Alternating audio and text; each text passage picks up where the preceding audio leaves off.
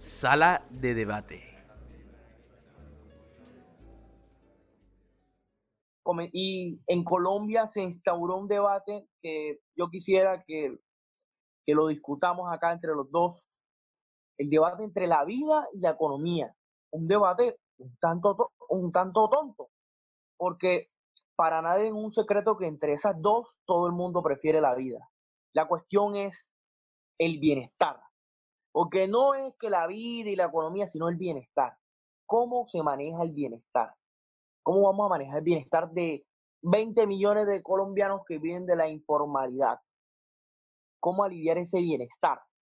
Entonces, ahí hay un problema serio y en Colombia se instauró ese debate y se comenzó a salió el tema de los venezolanos, salió el tema de las personas con el con la ayuda social, los ancianos, y entonces se instauró ese debate y yo quisiera preguntarte, ¿tú con cuál de las dos te quedas? Creo que tenemos que tener en cuenta que las dos son relacional. Tú no puedes separar la economía de la vida, porque si tenemos una buena economía, nuestra condición de vida va a mejorar. Y sobre eso no hay que dejarse llevar por los extremos ni por la alarma absoluta. Tenemos que tener en cuenta de nuestro contexto y en base a eso tomar decisiones.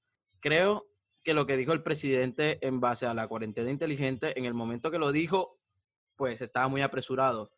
Pero teniendo en cuenta que es algo que nos tenemos que meter en la cabeza de que va a pasar sí o sí, queramos o no, y no solo aquí, también en Latinoamérica, por lo general les va a tocar tomar ese tipo de medidas porque no estamos para durar tres meses encerrados en la casa ni cuatro.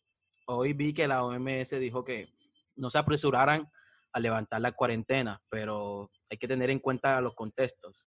Así es, sí, porque la OMS lanza y dice, no, no se, no se apresuren, pero ese señor que sale a vender en la esquina, que no recibió ayuda, cuando su hijo comience a, a pedirle comida ese señor no se puede quedar en su casa.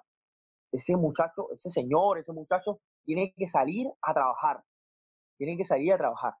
Entonces, bien, estas medidas del Estado de coaccionar la libertad individual, prevaleciendo la salud, yo pienso que en ciertas, algunas, a, a veces son buenas y a veces son terribles porque vas a arruinar la economía.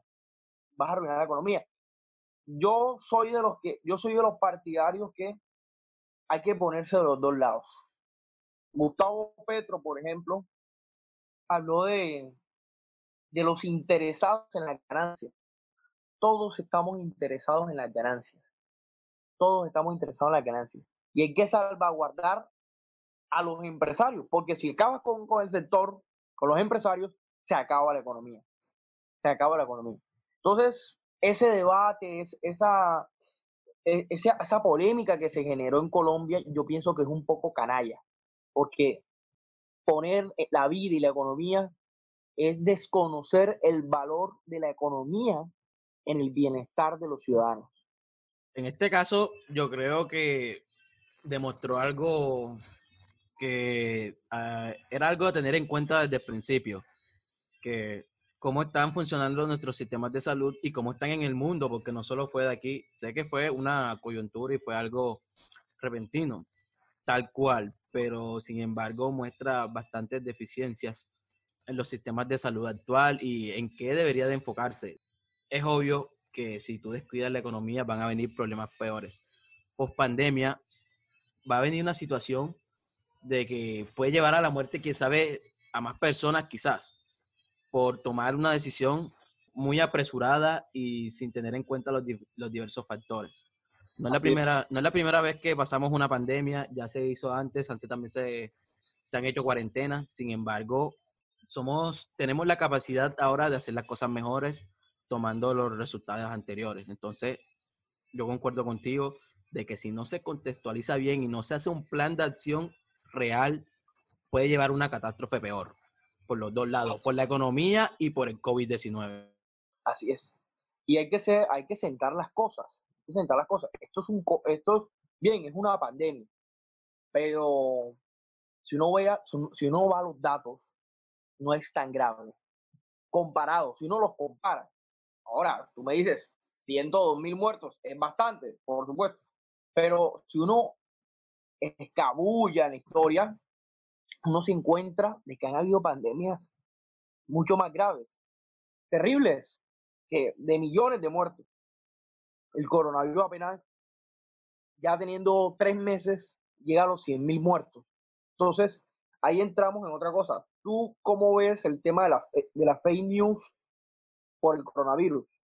Al principio, te voy a ser sincero, y cuando comenzó todo esto, que me di cuenta siguiendo varios relatos por ahí, entré en una situación de caos que me llegó a, a, tener diferentes sensaciones y sentimientos. Pero luego de que va pasando y vas entrando, por decirlo así, a una cotidianidad, te das cuenta de cómo se está manejando un poco ese tema de las fake news y me parece que están siendo muy perjudiciales, mucho más, no sé si mucho más que cuando se llevan a la política o se podría decir que se está utilizando en, en ciertas partes como una herramienta política y me parece atroz. Siento que ese tipo de situaciones como esta nos llevan a mostrar muchas veces lo mejor de nosotros y por otro lado lo peor de nosotros. Entonces la están utilizando de una manera para crear pánico de una manera increíble.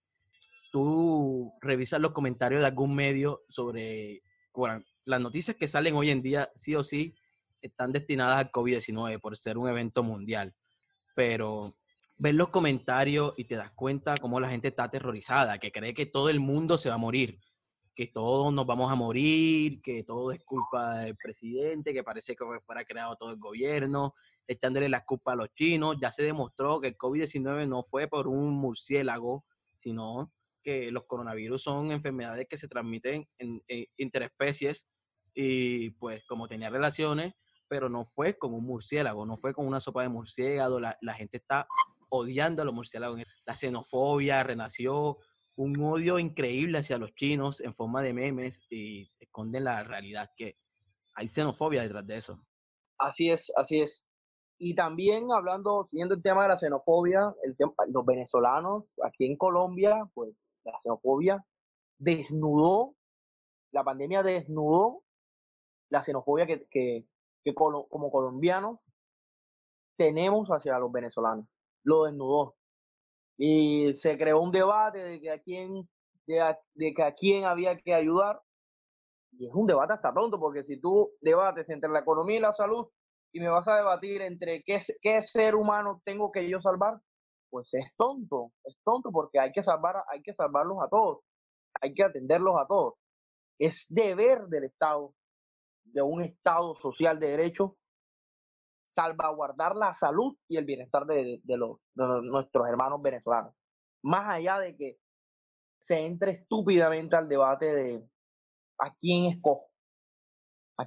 Entonces, yo pienso, pienso que la peste, ah, siguiendo el libro de Camus, de Albert Camus, desnuda lo peor de la raza humana.